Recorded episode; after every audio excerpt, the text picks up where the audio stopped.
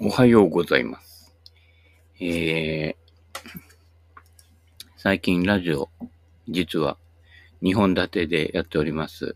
知ってるかな？あの、ちょっとだけスピというのもやっているのでね、掛け持ちなんですけれどもね、はい。向こうはね、あのー、心のネタオンリーなんですけれども、えー、よくよく自分の話を話しながら自分で聞いていると、心ネタなのかなみたいなね、えー、いろんな自分の話とかね、あのー、落語を聞きに行くのに学割とか使ったとかね、昔話だったりとかね、うん。あとあのね、えー、電車洗いに行ったら、傘が増えたみたいな話でね、えー、なんかよくわけのわかんない話で、最後の方にちょっとだけなんかね、えー、心ネタのが出てくるっていう感じでね、えー、多分ね、あのー、聞く人は増えないかなと思いますけれどもね、まあそれはそれでね、あんまり増えない方がいいんですね。だいたいあの、100人以上になってくると、だいたい2、3人変なやつが出てくるんですよ。確率として。えー、だいたいこれはね、あらゆる分野のあらゆるジャンルの、あらゆる良いこと悪いこと全部含めて、あの、100人、100分の1の法則っていうのがありまして、だいたい100人に1人ぐらいは、なんか、そこの場の空気と違くなるものが、えー、出てくるという法則がありまして、いい方に行くとね、あの、その100人、100分の1の1人が、えー、次の展開の、あの、きっかけになるとかね。まあ、よくあの、トリックスターとか言われますけれども、なんか、その人がいるおかげで、こう、流れのね、節目の変わるきっかけになる。うん。ちょっと人と違った視点を持ってるとかね。いい方に行くとそうなんですけど、まあ、悪い方に行くと、あの、バットマークつけるやつとかね。うん、車の運転だと煽ってくるやつとかね。うん。なんかちょっとしたことでね、すぐ隣のと揉めるやつとかね。あ、まあ、だ、誰とは言えないけれどもね。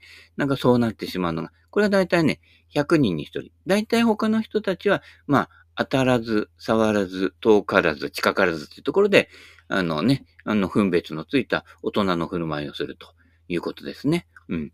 その、どっちにしても100分の1の法則っていうのは結構あって、私のこと分かってくれないのよねって言っても、えっ、とね、100人が当たると、1人ぐらい話の聞ける人がいます。うん。で、そこで話してください。はい。そういったことなのでね、えどっちに転んでも、まあ、100分の1、100分は一見にしかずじゃないけど、まあ、俺なんかの場合も、どっちに転んでも、100人に1人ぐらいの、まあ変わったところあんのかなってね、自分ではこれが標準だと思ってますよ。これはね、グローバルスタンダードだと思って生きてますからね。どうも世間から見ると違うみたいなんですね。はい。ね。これですね、これですね、これですね。はい、またお会いしましたねって、小松正夫が真似てた淀川長春でしたけどね。はい。えー、向こうもね、結構、ずっと前振りが長くてね、前振りがだいたい23分ぐらいでしょうかね。内容に入るのが、えー、最後の方ですので、ね、えー、内容から聞きたい人は最後の方だけ見てくださいね。あ、聞いてくださいね。はい。まあ、こっちは早めにね。で、あの、まあ、こっちはね、あの、ゴルフ関係も多いので、ゴルフネタから入ったりもしますけれどもね。えー、なんだっけ？コニカミノルタハイと、なんだっけ？もう一個。えー、なんとか、なんか、なんか、アルファベット横文字で書いてあって、あれ横文字で書かれると、わかんないので、日本語で。昔ね、ちょっとね、あの、金、バブルの頃、金の羽振りが急に良くなって、あの、不動産屋かなんかわかんないけど、国土計画サマーズなんてね、あってね、あの、三上のりおプロが優勝したりしましたけどね、あ三上のりおプロわかんなかったらググってみてください。あまり情報残ってないんで、昔のね、今ね、70、80になってるプロの情報ってね、昔すごいよ。だから、北忠さんなんかもね、ものすごい戦歴あるんだけど、日本オープンとかね、いろんなやつでね、中部さんがね、こうで、アマチュアで出てた頃ですよ。ね、中部さんがベストアーマ取った大会でね、やっぱりパワープレイかパワープレイ前後ぐらいで回ってるところさ、ね、10アンダー以上で回ってくるわけですからね、ものすごいことなんですけれども、そういった昔のね、ツアー制度が確立してない前のはね、ないことになっててね、その辺あの、どこだっけ？放置新聞社だっけ昔。えー、武藤、武藤さん、武藤和彦さん。あとね、えー、こなんかあの、この間あのね、えー、俺のクラブをやるんで橋渡ししてくれた、えー、誰だっけあの人。あの、昔からやってる人ね。あの、すぐ人の名前は忘れちゃって失礼かと思うんだけど、あの、名前忘れなくても、あの、存在を大事にしてない人も多いですから。うん、そうそう、そういったやつだ名詞人間って言うんですけどもね。名詞の名前だけ覚えていて、あいつは気が利くなんと思われても、違うです。あの、名前じゃなくて、人間で覚えてるやつの方が、いざという時、あの、助けになりますので、はい。え、人間はちゃんと覚えてます。はい。そういったことなのでね。えー、なんだっけ？内容に入る。あ、そうだ、みの、みの、コニカ、コニカ。もう、下回らなくなっちゃってね。2本目ですからね。コニカ、ミノルテハイとかね。うん。若い人出てくるよね。もう二十歳前後じゃないとダメなのかななんて思ったら、あの、えー、誰だっけ？ひらがなで佐々木翔子さんだっけ？あの人なんかもうちょっと、ね、あの、年まで、年まちっちゃい怒られちゃうね。うん。お姉さんじゃねえですか。うん。ね。えー、そういったことなのでね、えー、豊島の方もね、舐めたらいかんぜよぐらいの感じでね、頑張っていただきたいと思いますよ。はい。でもね、やっぱね、若い子で、やっぱりね、長続きしそうな人とそうでない人がいますね。うん。あのもう何十年も見てるし、自分もジュニアからやってるので、わかりますけれども、流れでね、えー、まあ50になってシニアになっても活躍できるね、あのー、方もいれば、若い時限定かな、この人はって、だいたいね、89.5%の確率でだいたい俺の予想当たりますね。うん、10年後、ね、現役退いてるとかね、あるいは名前聞かなくなっちゃったって人は、10年前に俺が、ちょっとこれどうなかなと思った人はだいたい消えてるんで、その辺ね、あの、10年後も活躍したい人は、ぜひね、あの、女子プロの方、男子プロも含めて、セベケンのゴルフ見て、聞いて見て聞いていただくとね、うん、なんか表紙抜けするんでね、よろしくお願いします。はい。そんなこんなのね、コニタミノルタ杯でね、昔あのね、井上淳がね、宣伝してね、えー、ジャーニーなんて言っててね、ジャーニーコニカとか言ってた。知らねえかなカメラ。で、最近ね、あのー、Facebook かなんかのね、なんかコメントかなんかの影響で、神さんがね、一眼レフカメラあるなんて言って、あるみたいなね、あの、ミラーレスだけどって言って、昨日ね、だから、ミラーレスね、充電してね、で、あのー、ミラーレスの使い方ちょっとね、教えたんですよ。うん。俺もよくわかってないとこあるからね。俺もフィルム時代に育ってるから、このね、だいたい自動巻きっていうこと自体が、フィルム時代でもだよ。自動巻きってグイーって、シャッと押すとグイーってって、なってたわね。うん。あの、あれわざわざ昔はね、つけたんだよ、下、下側に巻くようにね。もう俺がね、指で覚えてるの、指で1枚取るとカシャって右右手でクイって回すと、フィルムが1枚分進むっていうね。そう、そういう世代ですから。カチッてもいいって。うん。で、またその現像所に勤めてたからね。うん。それが一番長く続いた仕事かな。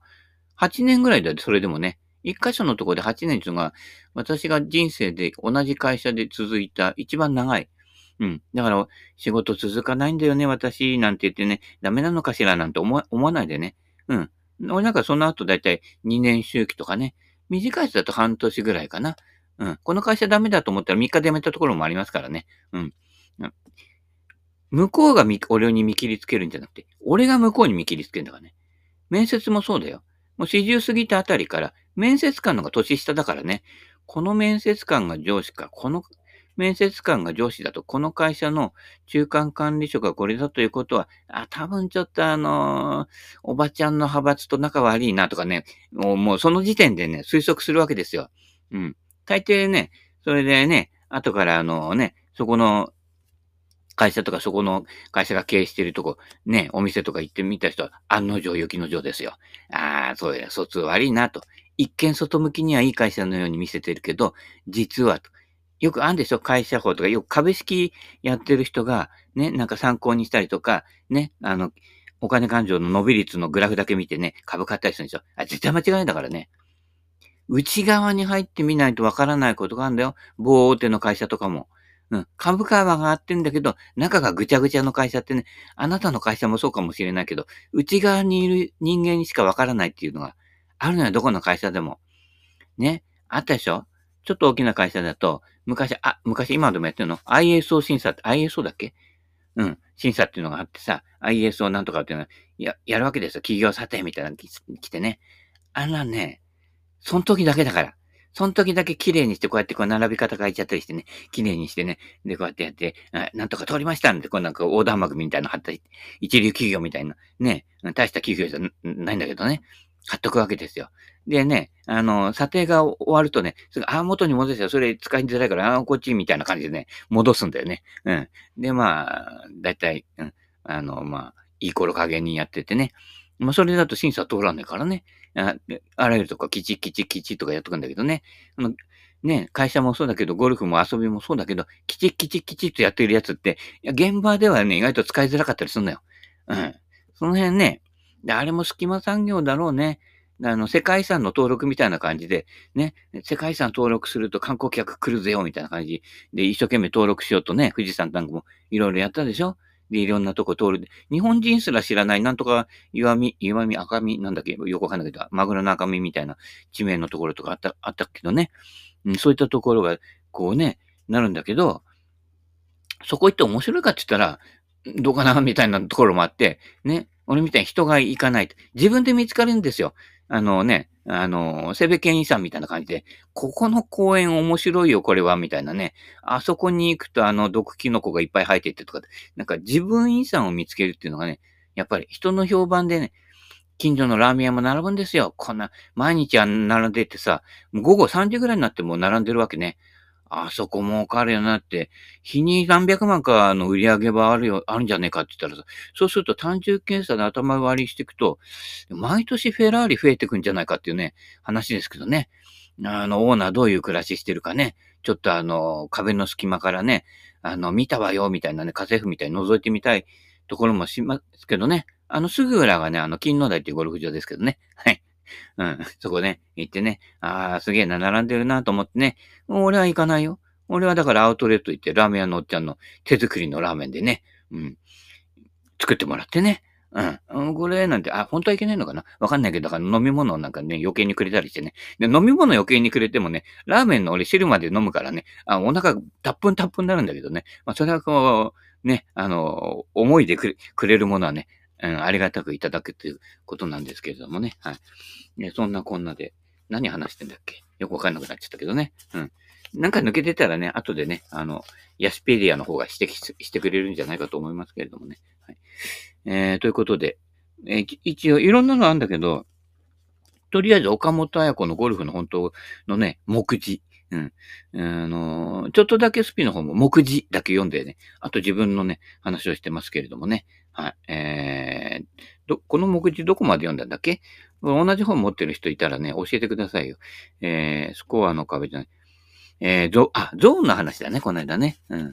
あのね、えー、ゾー、ゾー、ゾー、ゾーじゃないよ。ゾーゼルシマホビじゃないよ。うん。えー、ね。あの、マックスライ DGH のね、マホビン持ってますけどね。えー、マジさんくれましたけどね。うん。もう夏も終わるんでね。あの、冬はあったかいもん入れていきましょうかね。はい。甘酒とかね。うん。えーパッと見ただけでうまいとわかる人、一般人と何か違うんです。一般人って一般人と一般人じゃない境目ってな、芸能界とか面白いよね。一般人と結婚しましたって、お前ら一般人じゃねえのかって。私からしたら、ね、松岡さんも含めてみんな一般人ですよ。職業の人一つと選んでるわけですよ。じゃあ落語家が一般人じゃないかって言ったら、落語家いわゆる芸能人に比べると限りなく一般人なんですよ。で、テレビ出てない落語家とかほとんどね、名前も顔も知られてませんから、ね、その辺ですれ違っても、ね、あ、落語家だ、握手してくださいなんていう話にはならないでしょ？サインしてくださいっていう。もともと知らねえんだからね。生活もそうで、ね、普通にどっか行くのにサングラスしてなんかね、変な格好して行くわけじゃないからね。うん。そういったことで一般人って不思議だなと思ってね。昔あのね、そうやってあの、都内をうろちょろしてた頃ね、表参道で、あのね、向こうからね、なんか綺麗なお姉さんがね、犬連れて歩ってくるなと思ったらね、あの、化粧品のコマーシャルとかやってるあの、おの、おのみゆきさんだっけ？小野真由美さんってああの、アコムかワコムか知らないけど、あの、宣伝でね、ブレイクした人いたけど、もっとその前だね。小野、小野、小野洋子じゃねえよ。うん、小野洋子じゃない。小野洋子はだいたい、あの、いれば、いたっていうわかるような顔立ちですけれどもね。えー、とかね、いろんな人と、あの、街ですれ違いましたね。うん。あの、表参道だとそういう化粧品のコマーシャルやってるの人ですね。うん、上野駅に行くとまたローカルになってきて、あの、ウィッキーさんいたみたいなね。まあ、あの当時やっぱり、今はもう顔の黒い人あちこちにいますけどね。うん。だけど、あの当時珍しいからね。あ、いた、誰、黒い、い、あ、ウィッキーさんみたいなね。うん。あの、ミスター特命ツなんてやってた頃ですよ。ウィッキーさんとかね。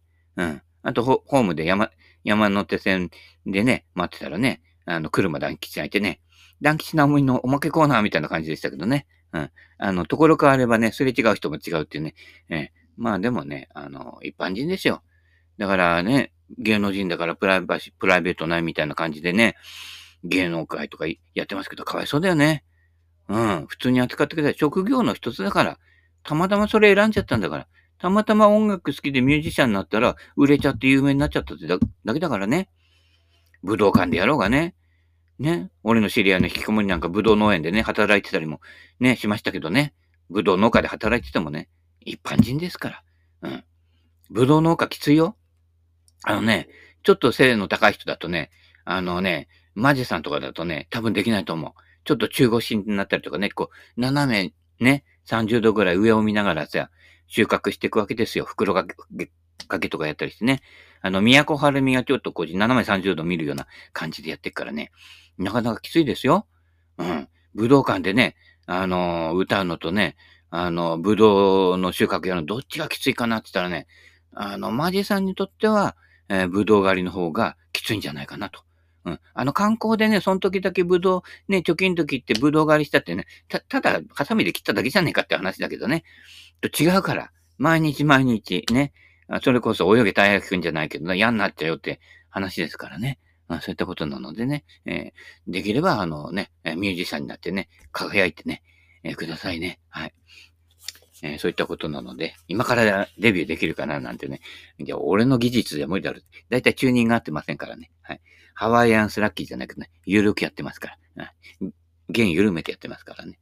えー、といったことになので、パッと見ただけでうまいとわかる人、わかります。あの、アドレス。えー、ゴルフ侍見てて、どっちプロがプロかわかります？アドレス。アドレスに締まりがないんです、一般人。一般人ですから。侍の方ね。うん。どっか隙があるの。なんか脇が甘いね。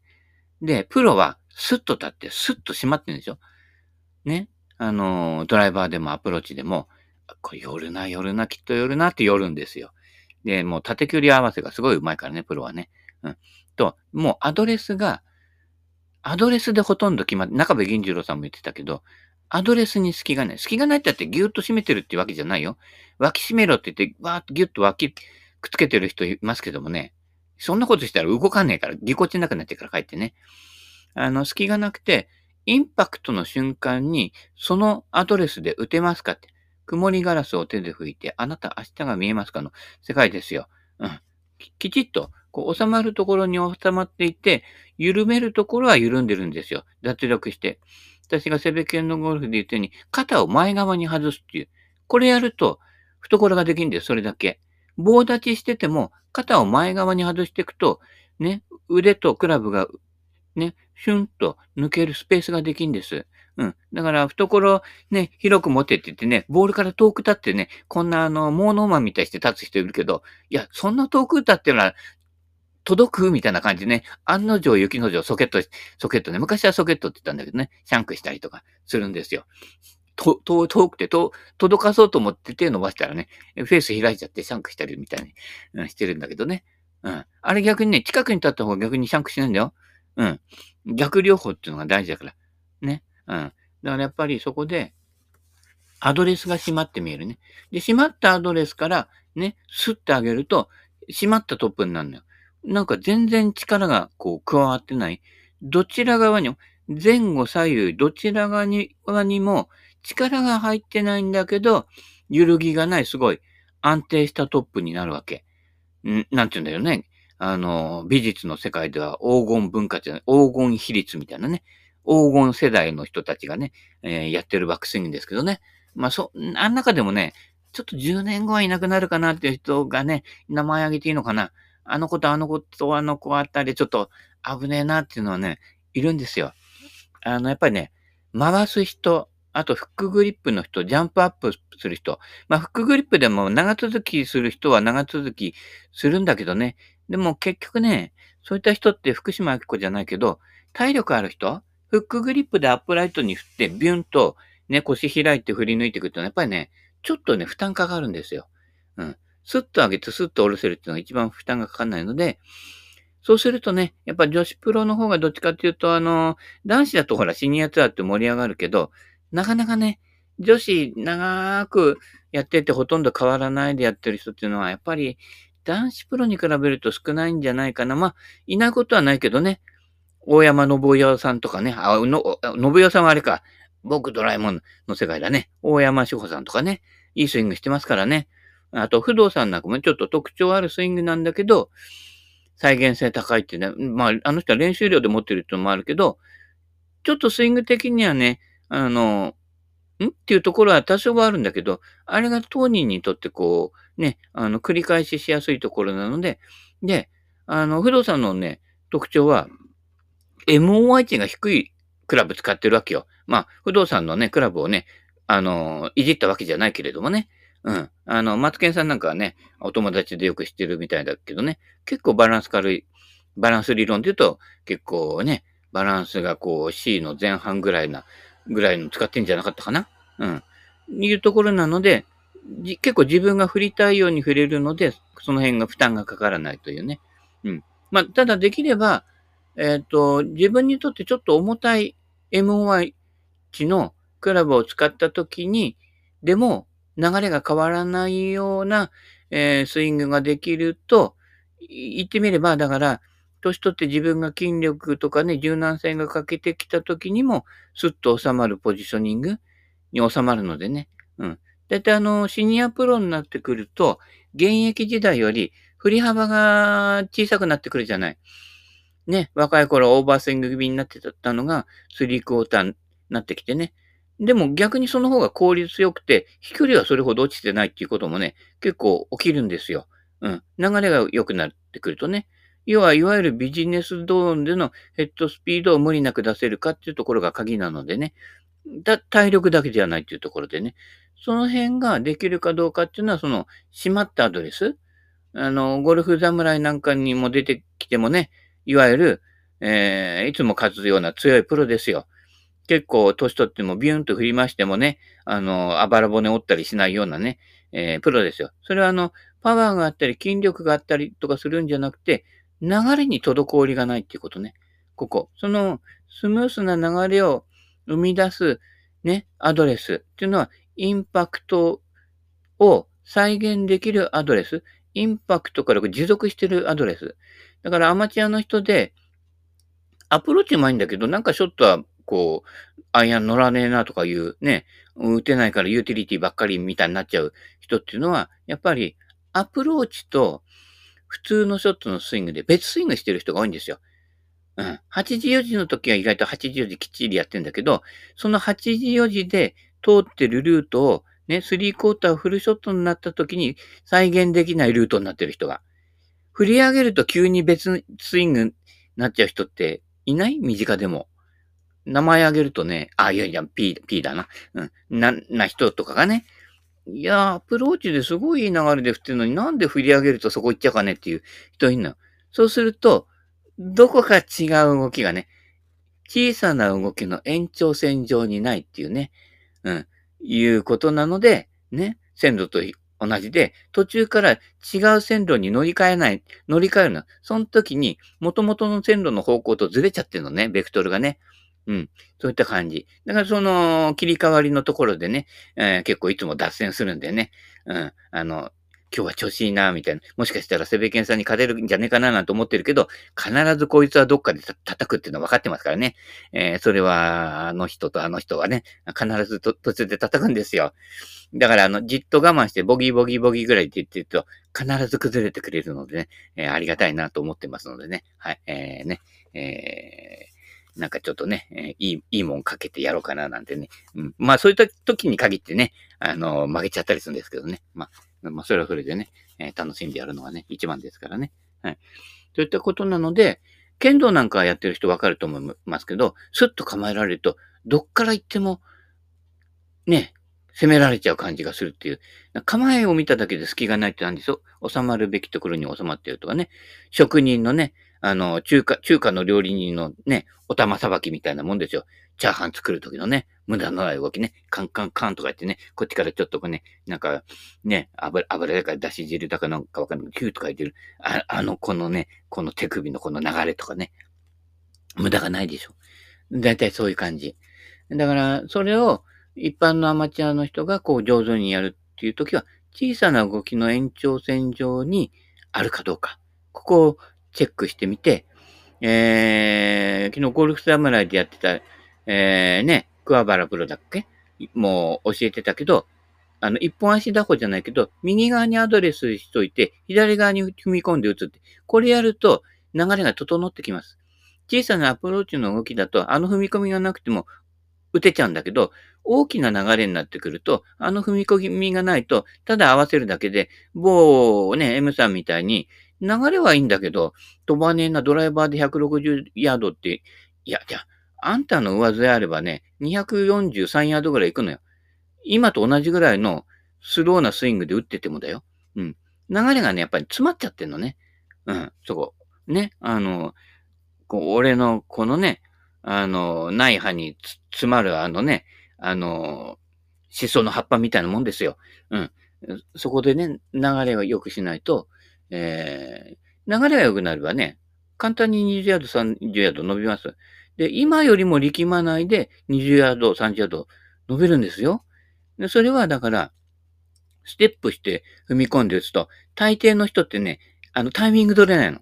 ということは、いかに状態と下半身の動き、ほとんど下半身の動きがでできてない人がほとんどなんだけど、状態と下半身の動きができてないの。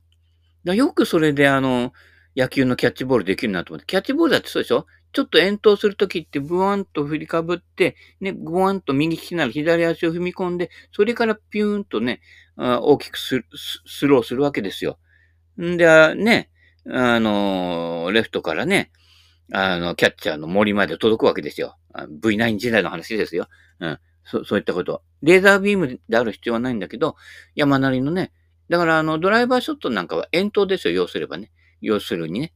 その遠投と、あの、セカンドの同意に、あの、ダブルプレイするときに、セカンドの同意からね、ファーストの O とかね、やるときとかに、ね、頭にはショートの黒いも混ぜてあげて、そういったときに動かす、ちょっと小さな動きのぴょんってやるやつがあるんでしょ？